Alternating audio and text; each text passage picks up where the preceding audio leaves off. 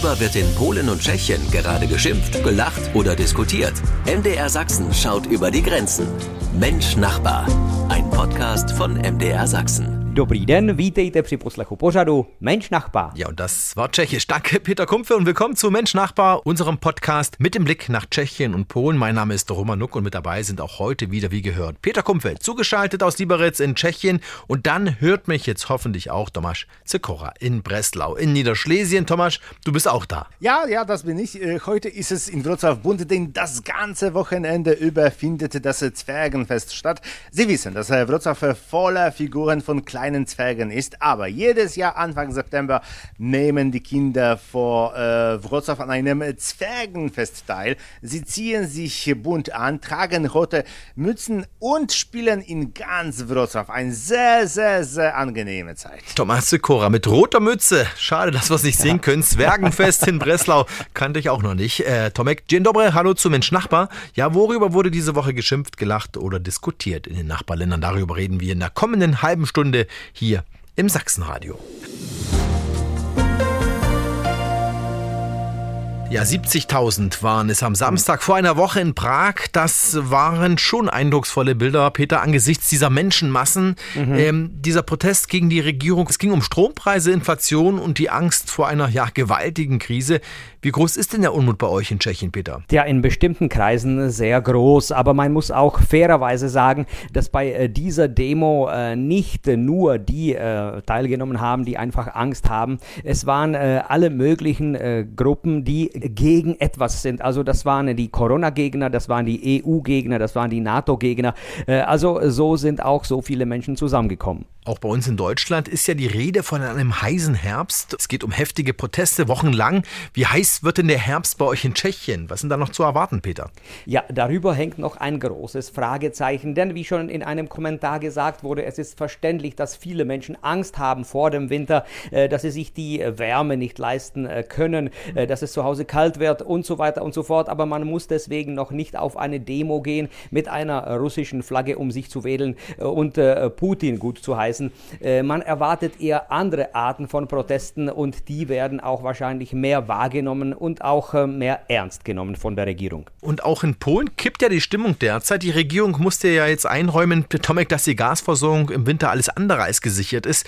Sind denn Massenproteste wie in Tschechien denkbar, Tomek, oder ist die Angst vor Russland dann doch größer als die Angst vor einer kalten Wohnung. Überraschenderweise hört man nichts von Massenprotesten, denn ähm, die Regierung hatte die Bürger tatsächlich davon überzeugt, dass die Russen an den Erhöhungen schuld sind. Es gibt niemanden in Polen, der sagen würde, lass uns die Sanktionen gegen Russland aufheben. Jeder geht hier davon aus, dass Russland eine Betreuung für die polnische Souveränität ähm, darstellt. Hin und wieder hört man von kalten Wohnungen, aber mit aber ja, wir nehmen diese Ankündigungen nicht ernst, sondern eher im Sinne eines Witzes. Ja, nächstes Jahr hm, sind Wahlen in äh, Polen und jeder hm, ist äh, sich sicher, dass äh, die Regierung alles tun wird, um Gas und Wärme in die Wohnungen zu bringen, denn das Gas wird per Schiff aus Afrika und per äh, Rohleitung aus Norwegen nach Polen gebracht. Massenproteste in Tschechien, wachsender Unmut, aber auch in Polen. Ja, das wird spannend in den kommenden Wochen. Die ist Menschnachbar, die Sendung mit dem Blick nach Polen und Tschechien hier im MDR Sachsenradio.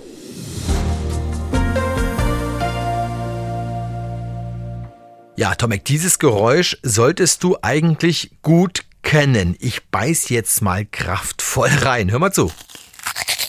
Mmh, lecker, Tomek. Ich habe diesen Apfel im Supermarkt gekauft, hier in Deutschland. Und die Wahrscheinlichkeit, dass dieser Apfel jetzt aus Polen kommt, ist doch ziemlich hoch. Denn jeder vierte Apfel, der hierzulande verkauft wird, Tomek, kommt aus deiner Heimat, aus Polen. Ihr seid Apfel-Exportweltmeister quasi. Ja, es genügt, wenn man nach Wrocław kommt, solange sie nicht über die Autobahn, sondern über eine der anderen Nationalstraßen in die Stadt kommen, werden sie rechts und links von Apfelplantagen begleitet. Tatsächlich gibt es in Polen 380 Apfelsorten. Äh, Polens äh, wechselhaftes Klima, windig und sonnig mit äh, Windmaßen vom Meer und aus Asien, macht uns angeblich ideal für Äpfel und Erdbeeren. Bereits in der ersten Grundschulklasse lernen alle polnische Kinder die Geschichte eines Mädchens zu lesen, das hm, Äpfel sammelt und äh, ihrem Großvater hilft, sie später zu verkaufen. Ja, wir wissen schon als sechsjährige Kinder alles über super polnische Äpfel. Ja, und wir haben ja gerade, Tomek, über die Folgen des Ukraine-Krieges gesprochen und dieser wirkt sich ja mhm. auch auf den Apfelexport aus, denn wegen der Russland-Sanktionen bleibt ihr ja quasi auch auf dem Obst so ein bisschen sitzen, oder? Äh, Sanktionen gegen polnische Äpfel äh, wurden äh, von Russland bereits 2016 als Reaktion auf unsere Sanktionen wegen des Angriffs auf äh, den Donbass verhängt. Die polnischen Obstbauern waren vor vier Jahren in äh, Schwierigkeiten. Jetzt sehen sie den Sanktionen gelassen entgegen, denn unsere Äpfel, ja, wie du sagst, kannst du in einem deutschen Supermarkt kaufen, aber auch die japanischen, thailandischen oder amerikanischen. Und weil wir hier, Tomek, bei Mensch mhm. Nachbarn nicht nur nach Polen, sondern auch nach Tschechien schauen, habe ich jetzt mal geschaut, mhm. was die Tschechen denn so Gesundes exportieren. Ja, und gefunden habe ja. ich ehrlich gesagt jetzt nicht viel, aber Bier. Bier. Ist jetzt zwar nicht gesund, ja. aber. ja, ja, was heißt nicht gesund? Äh, also in äh, bestimmten Mengen kann es sogar sehr gut tun dem Körper. Äh, 5,3 Millionen Hektoliter haben wir 2019 exportiert. Ungefähr äh, so viel äh, war es auch 2020 äh, und 2021. Es sind 27 Prozent der Bierproduktion, die wir ins Ausland exportieren und ins Ausland bringen. Sieht man eigentlich gleich hinter den Äpfeln auch im jeden deutschen Supermarkt. Ja, also dann zum Wohl. Bier und Äpfel, zwei leckere Exportschlager unserer Nachbarn.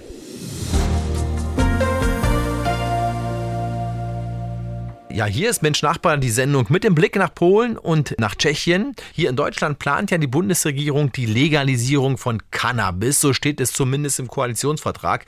Doch noch hakt es so ein bisschen bei der Umsetzung. Doch nicht nur bei uns wird über dieses Thema heiß diskutiert. Peter, auch in Tschechien mhm. es da heiß her. Denn ein bisschen legal ist ja Cannabis bei euch schon, aber eigentlich auch nicht. Irgendwie alles so ein bisschen kompliziert bei euch in Tschechien. Es ist das typische schwäbische Ja, Nein, links, rechts. Äh, man darf Cannabis besitzen, aber äh, in einer Menge, die äh, kleiner ist als klein. Wie viel das ist, ja, ist die Frage. Für Eigenkonsum darf man sowas besitzen. Man darf sogar zu Hause eine, zwei Pflanzen haben. Man darf es aber nicht verkaufen und nicht weiter verteilen. Also es ist eigentlich ganz normal, dass tschechische Jugendliche irgendwo in der Zigarettenschachtel auch mal so eine Marihuana-Zigarette mit sich führen und sich dann ziemlich nicht wundern, wenn sie von der deutschen Polizei oder vom deutschen Zoll äh, angesprochen werden und dann vielleicht auch mitgenommen werden. Also eine Menge nicht größer als kleines erlaubt.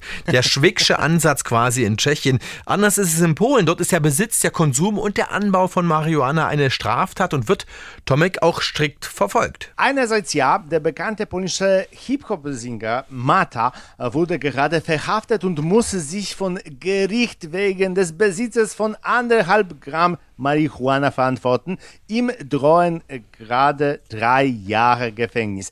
Und das Gericht hat ein Problem, denn der Fall wird von den Medien und den jungen Menschen aufmerksam verfolgt. Andererseits ist Cannabis ohne THC, also ohne diese psychoaktive Substanz, in Polen sehr beliebt. Man kann sie an jeder Ecke kaufen. Im Allgemeinen wird aber die Frage der Legalisierung von Cannabis jedoch nicht äh, von den polnischen Parteien auch nicht von ähm, denen der Linken angesprochen. Polen ist jedoch recht konservativ. Also irgendwie macht das jeder ein wenig anders in Europa, auch bei unseren Nachbarn wird da teilweise diskutiert über die Legalisierung von Cannabis.